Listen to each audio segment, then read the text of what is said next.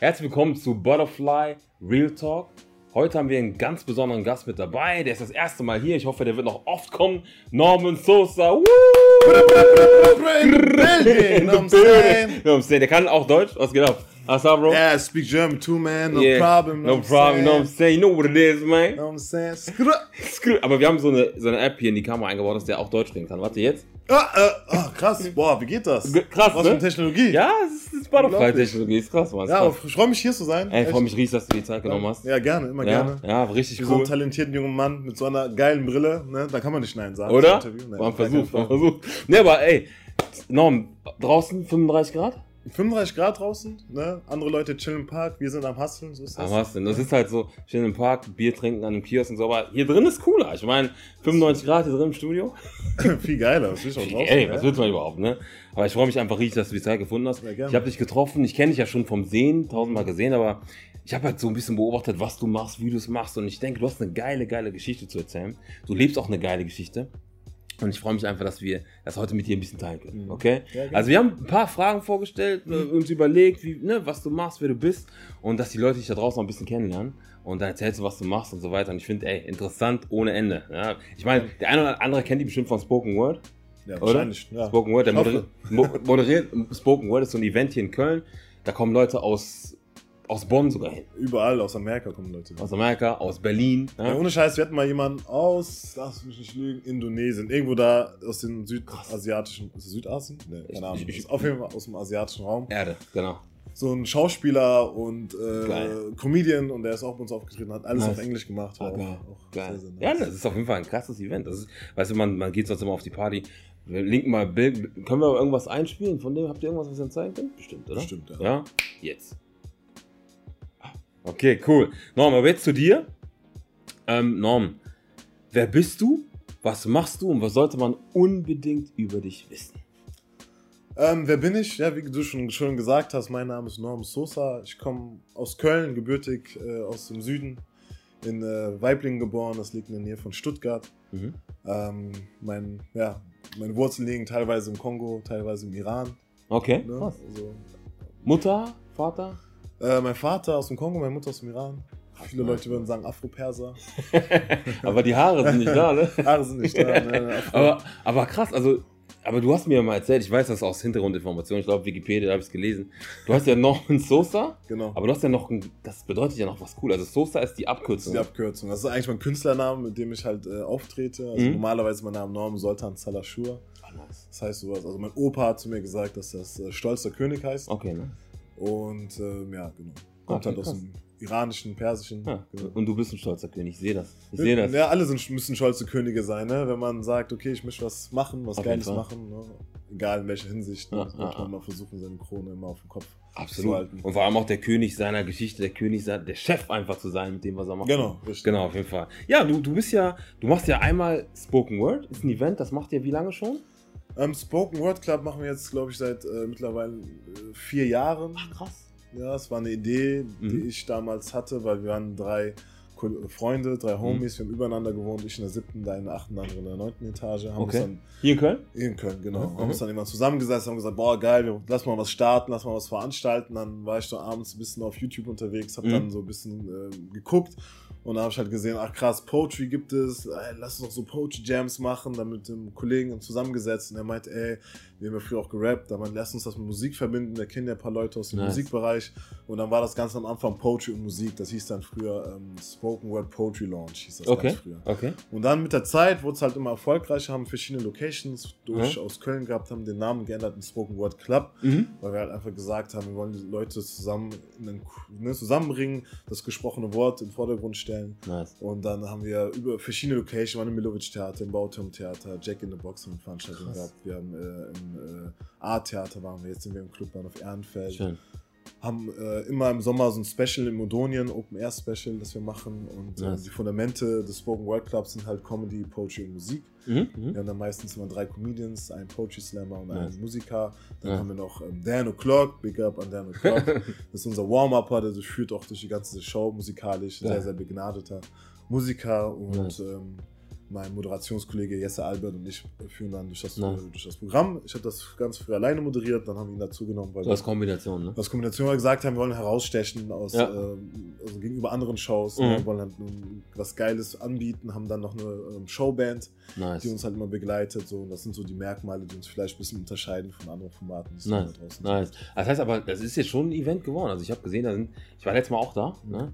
Ohne Ende Leute da. Du musst ja Karten vorher vorbestellen, Genau. sonst kommst du da gar nicht rein. Ne? Ja, ja. Also ich musste stehen. Wie ich natürlich, ne? Das ist halt so, wenn man, wenn man zu spät gibt. Ja, kommt. also, wer zu spät kommt, bestraft das Leben. Ne? Ja, Mann. Oder ar- wer arbeiten muss. Oder wer arbeiten muss, ja. Selber schuld. Hartz IV, Tag gehört dir, sagt man nee, aber das ist, also ich würde echt sagen, ich war richtig impressed. Aber als ihr das Event so angefangen habt, wie viele Leute waren da? Man muss sagen, also lass mich nicht lügen, ich glaube, es gab drei Events, die wir in den vier Jahren hatten, die nicht voll waren. Mhm. Ansonsten war von der ersten Sekunde an was Nice. immer voll. Also Krass. ich glaube, einmal war Unwetterwarnung, einmal waren Ferien irgendwie und einmal schlecht organisiert von unserer Seite Mhm. aus. Ähm, ansonsten war es immer voll. Also wir haben echt da in Nice. Hinsicht echt immer viel Glück gehabt. Schön. Haben auch viel reingelegt, ne, viel Herzblut reingesteckt. Ja, ja, sieht man, sieht man auch. Das ist echt eine geile Produktion. Genau.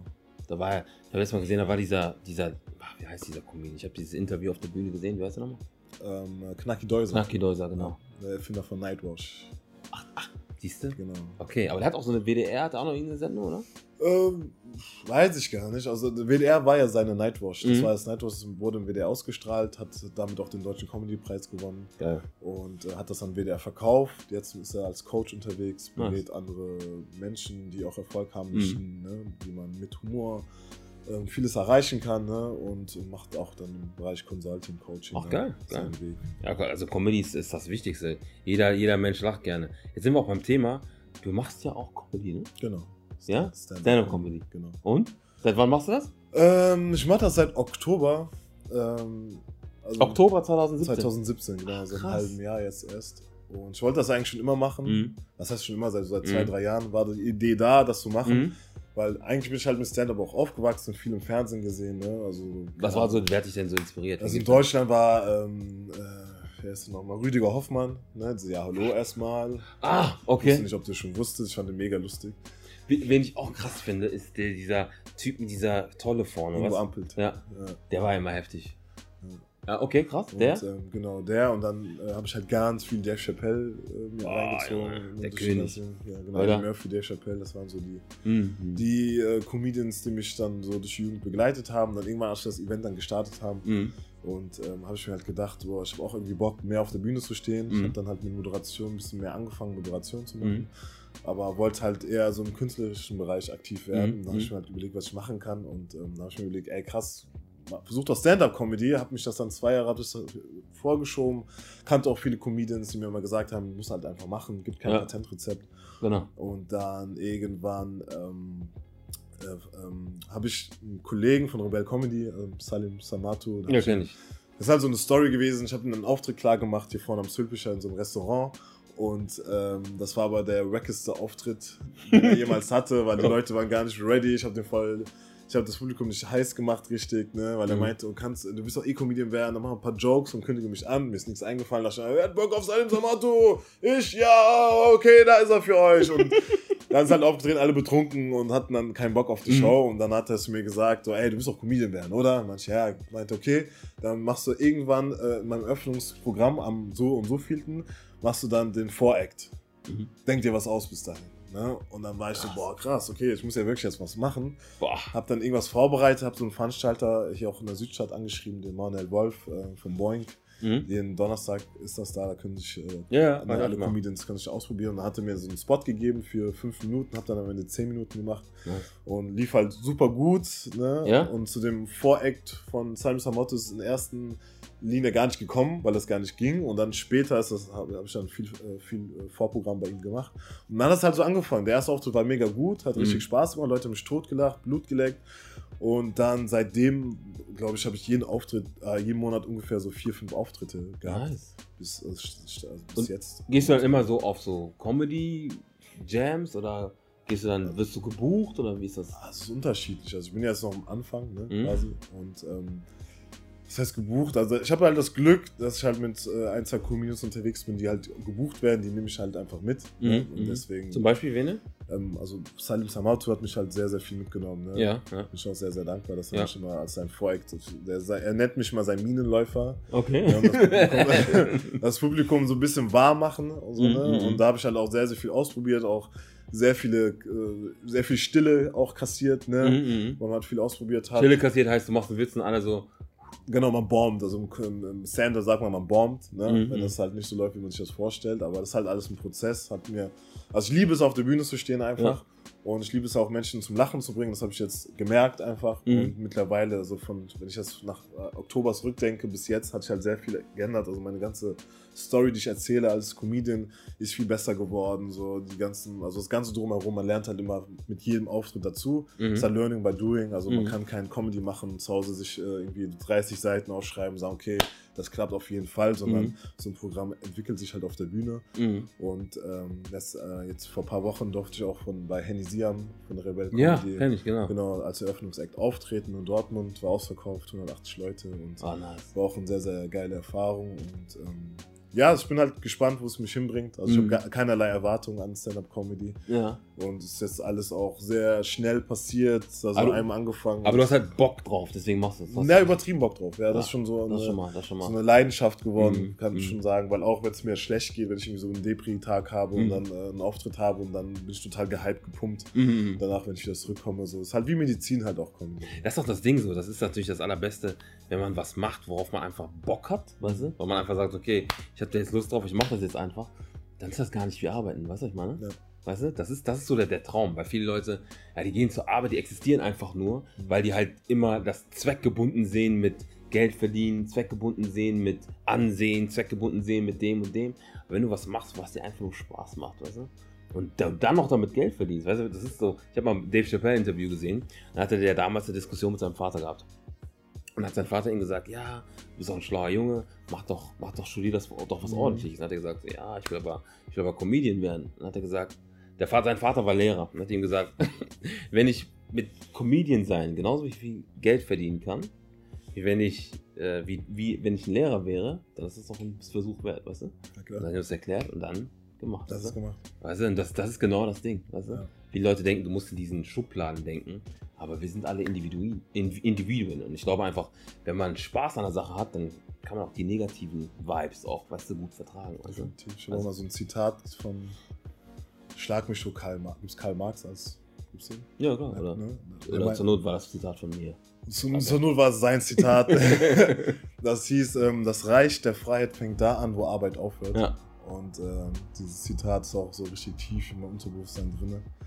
Ähm, wo ich sage, das stimmt hundertprozentig. So, ne? Mhm. Wenn man sich das so, wenn man darüber nachdenkt die ganze Zeit und überlegt, so, ey, weil das Schwierigste ja an der ganzen Chose ist ja überhaupt zu wissen, was man möchte. Mhm. Und ich glaube, die meisten Menschen strugglen halt einfach mit diesem Prozess, was man will, weil sie sehen das von ihren Eltern, die kriegen das vorgelebt, okay, du gehst arbeiten, gehst äh, einmal im Jahr im Urlaub und Mhm. äh, kommst dann zurück und gehst dann wieder in eine Arbeit, die Mhm. du nicht wirklich gerne machst. Natürlich findest du dich damit ab Mhm, irgendwo, mhm, mhm. aber ich glaube, das Schwierige ist erstens zu wissen, was man machen möchte, worauf man Bock hat, was man, was man wirklich, wofür man brennt einfach Mhm. und das dann auch umzusetzen, das auch zu machen. Ich glaube, das sind, das sind so die zwei Sachen, die äh, extrem Ja. Wa- wa- Was ich auch, was ich auch, aber was ich immer wieder merke mit mehr, wie mehr Leuten, die ich treffe, die so ein bisschen das machen, worauf die Bock haben. Ne? Je mehr Leute, die, ich- die, die ich treffe, die das, die, das, die das wirklich feiern, wirklich machen, sind meistens Leute, die, die etwas für andere machen, das denen Freude bringt. Mhm. Ja? Also wenn jetzt einer zum Beispiel leidenschaftlicher Friseur ist, ist er deswegen angetrieben, weil es für jemand anders macht, weil die Person, die zu ihm kommt, sich besser fühlt, nachdem die da war. Mhm. Weißt du? Du gehst da rein, ähm, äh, du machst Comedy und, und dir geht es gar nicht ums Geld oder was auch immer. Aber wenn du jemanden hast, der lacht, herzhaft lacht, weil du einen Witz erzählt hast, Mhm. weil du zu Hause gesessen hast und was gemacht hast, da, das ist, glaube ich, das so, wo man sagt so, okay, geil, das ist ein gutes Gefühl, weißt du? Das merke ich auch zum Beispiel, wenn wir zum Beispiel, ich habe ja damals, als wir Musik gemacht haben, ja auch Musik gemacht, und dann gehst du in eine fremde Stadt ja, und äh, auf einmal sitzt, siehst du einem Publikum irgendein Typ, weil ich habe immer so Motivationsmusik gemacht, Ja. immer so mit, mit, mit positivem Denken, mache ich auch heute noch, es wird auch wieder was kommen, aber, und er rappt so deinen Text mit und geht so richtig ab und denkt so, denkst so, ja, geil, weißt du? Dann denkt man so, okay, das hat einen Sinn, was man, was man tut.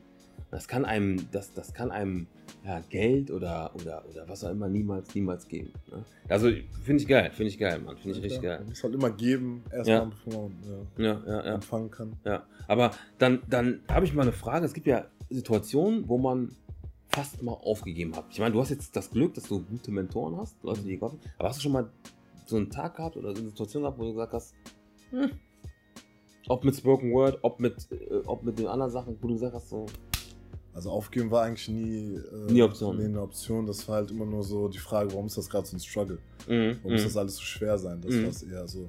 mm, Bei mir ist halt immer so, wenn ich was will, dann äh, mache ich das so lange, bis es, bis es gar keinen Sinn mehr macht. Also bis man Mhm. dann sagt, okay, bis hierhin geht es halt nicht mehr weiter. mm, Ich meine, ich habe vieles, viele Dinge ausprobiert, bevor ich gesagt habe, okay, ich möchte jetzt äh, hauptberuflicher Moderator sein und, und mache jetzt Stand-Up-Comedy und mache Schauspiel und, und so Geschichten oder arbeite als Model und so. Ne? Das, Mhm. das war ein langer Prozess halt auch Mhm, einfach. mhm. Ne? Ich meine, ich habe viel, ich bin früh Vater geworden, mit 19 Jahren Vater geworden und da ist ein ganz anderer Struggle. Du siehst deine Freunde gehen alle feiern, du musst dich um deine Familie kümmern, du musst dich Mhm. um dein Kind kümmern, du mm, musst das großziehen, äh, musst dein Studium nebenbei machen, musst arbeiten, um Geld für dein Studium zu bekommen. mm, Und ähm, das war halt immer so ein, so ein krasser Struggle. Und dann irgendwann bist du halt Mitte 20, ne, kommt deine Quarter-Age-Crisis und dann denkst du, wow, was mache ich überhaupt? Was, Mhm. Wo sind Mhm. meine Ziele? mm, Und ähm, das von 20 bis 25, 26 war schon ein harter Prozess. So. War, also für mich ist immer dieser Struggle mm. sehr schwierig. So, ne? Aber es ist ein Struggle, du erkennst es als Struggle, denkst aber trotzdem so, ey, ich zieh weiter durch. Ich glaube, da klingt ein Handy.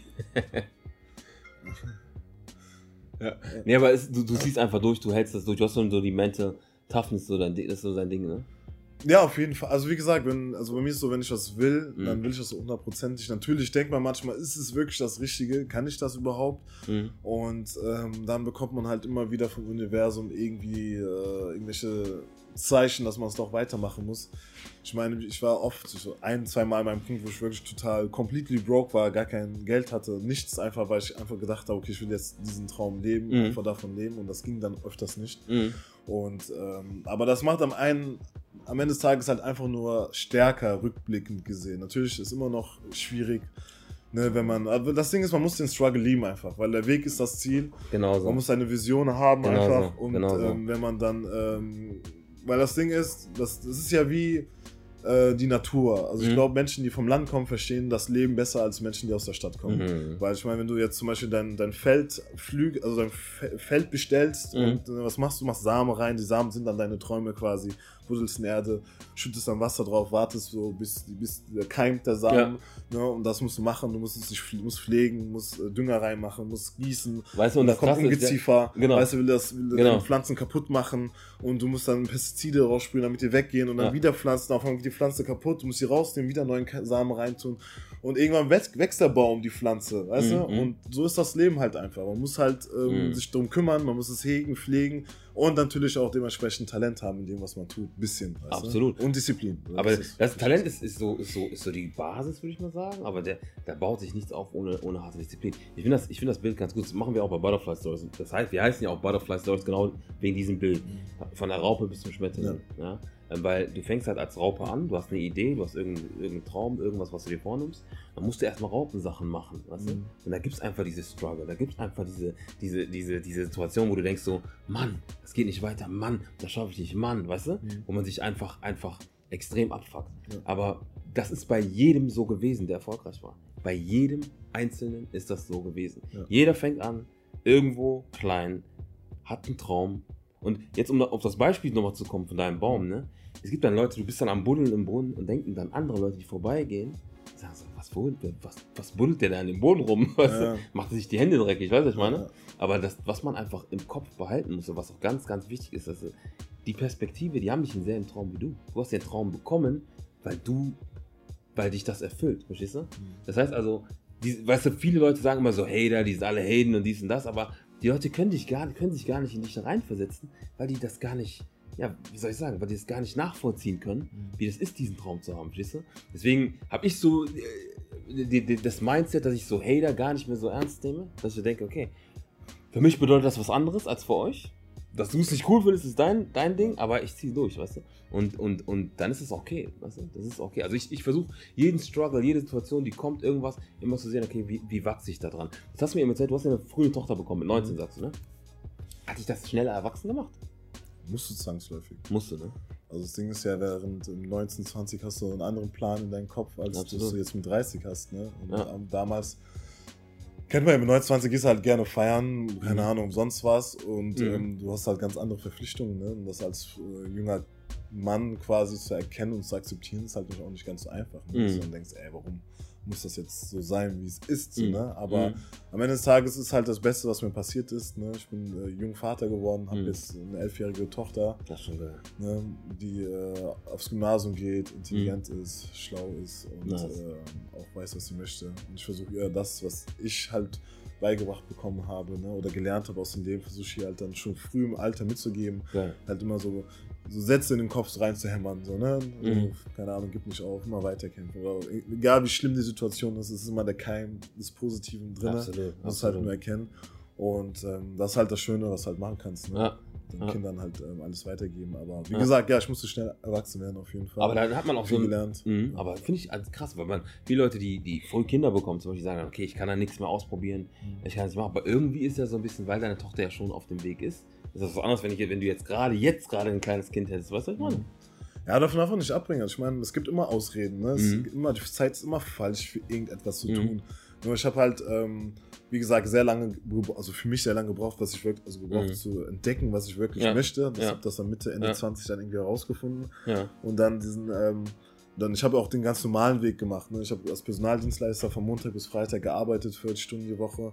Und ich habe halt gemerkt, das ist das, was ich auf gar keinen Fall möchte. Und Mhm. dann habe ich mir gesagt, okay, egal wie schwierig die Situation mit Kind, mit Studium damals war und mit Arbeit und über Wasser bleiben mit dem Geld und alles. Und egal wie schwer die Situation ist, ich will auf jeden Fall das machen, was mich, äh, was mir Mhm. Spaß macht. Mhm, mhm. Und ähm, ich weiß, was ich kann. Ich weiß, ich muss besser werden. Ne? Ich meine, das Leben ist ein Prozess. Du lernst immer wieder dazu.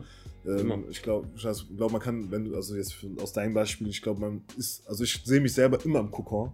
Mhm. Also ich, Schmetterling ist, glaube ich, erst, wenn ich gestorben bin und auf meinen Lebensrückblicke blicke und sagen kann, okay, ich habe all das gemacht, was ich machen Mhm, möchte. mhm. Weil ich lerne halt die ganze Zeit dazu. Egal, ob ich jetzt, wenn ich jetzt, auch wenn ich jetzt Multimillionär wäre oder super mega erfolgreich wäre, man muss das Blatt immer als leer sehen, weil man Genau. jeden Tag immer dazu lernt, Genau. meiner Meinung nach. Genau, genau. Und, und was ich auch immer merke, wenn man immer dazu lernt, ne, auch negative Feedbacks oder Fehler, die man gemacht hat, sieht man dann eher so als, als das, das finde ich so schön an der Idee vom, vom, vom Schmetterling, dass du von außen Sachen dir passieren und du dich aber entwickelst, weißt du?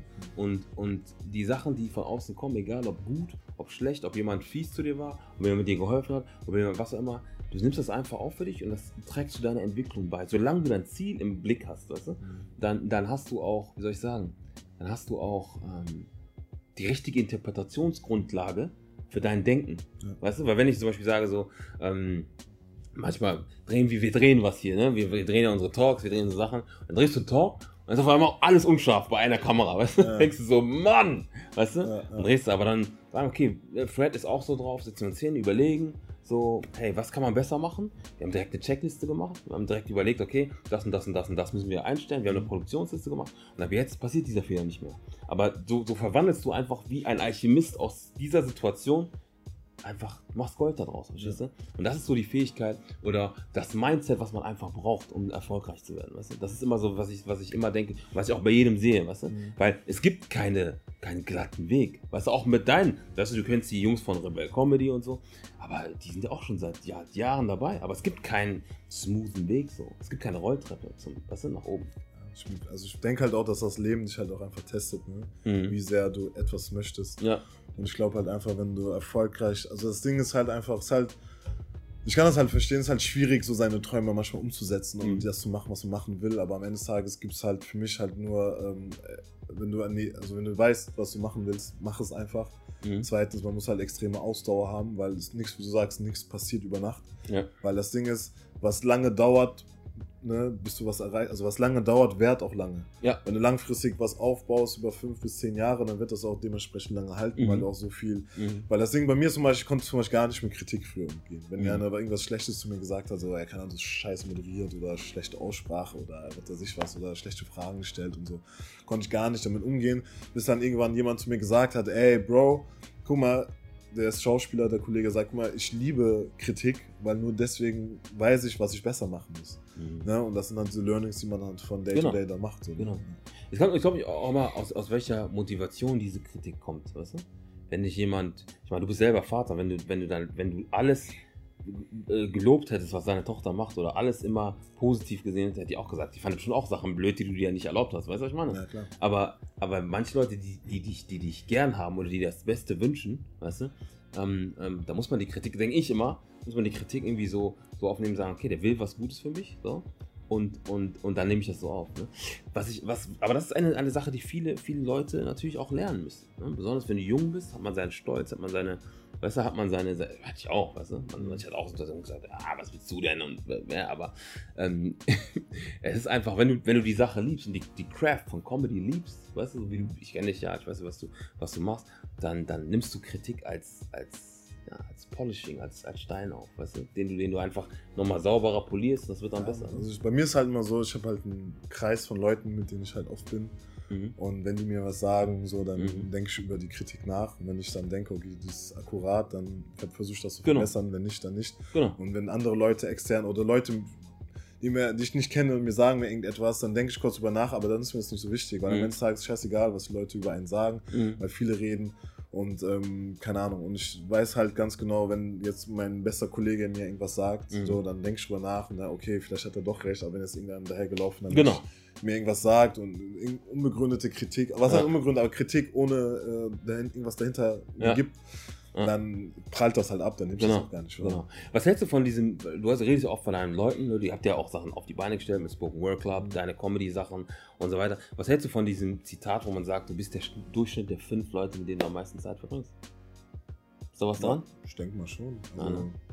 also vom Mindset her, ne? Nicht unbedingt, ich glaube nicht unbedingt vom, äh, vom Erfolg an sich. Also mhm. ich denke mal, es gibt auch Leute, äh, die mit Leuten rumhängen, die alle erfolgreich sind und der eine ist halt mhm. vielleicht finanziell gesehen nicht da, wo die anderen alle sind. Mhm. Aber ich glaube halt, das stimmt schon in dem Sinne vom Mindset her einfach mhm. so, weil mein Freundeskreis sind halt auch sehr äh, offene Menschen, ne? Mhm. teilweise kreative Menschen und Menschen, die halt auch Bock haben, was zu machen. So, ne? Mhm. Und ähm, die, ich denke mal, das zieht man dann halt auch zwangsläufig an. Ich glaube halt, auch wenn man sein Mindset verändert, dann verändert man auch den Umkreis absolut, der absolut, Leute. Das absolut. geht wie von alleine so. Man zieht automatisch Leute an, die genauso denken wie einer selbst und mhm. automatisch die Leute, die nicht so in dein Mindset passen, ne, stößt dann automatisch. Genau, ich, ich denke immer so, dass viele Leute denken so, dass Universum, ne? dass das irgendwas Abstraktes oder Gott irgendwas Abstraktes, Weites, Entferntes ist. Ne? Oder dass man diese, das hört sich ja esoterisch, du musst mit den Leuten, mit denen du abhängst, das entscheiden. Aber du musst dir einfach vorstellen, wenn ihr euch über Politik unterhaltet, wenn ihr euch über jedes Thema unterhaltet,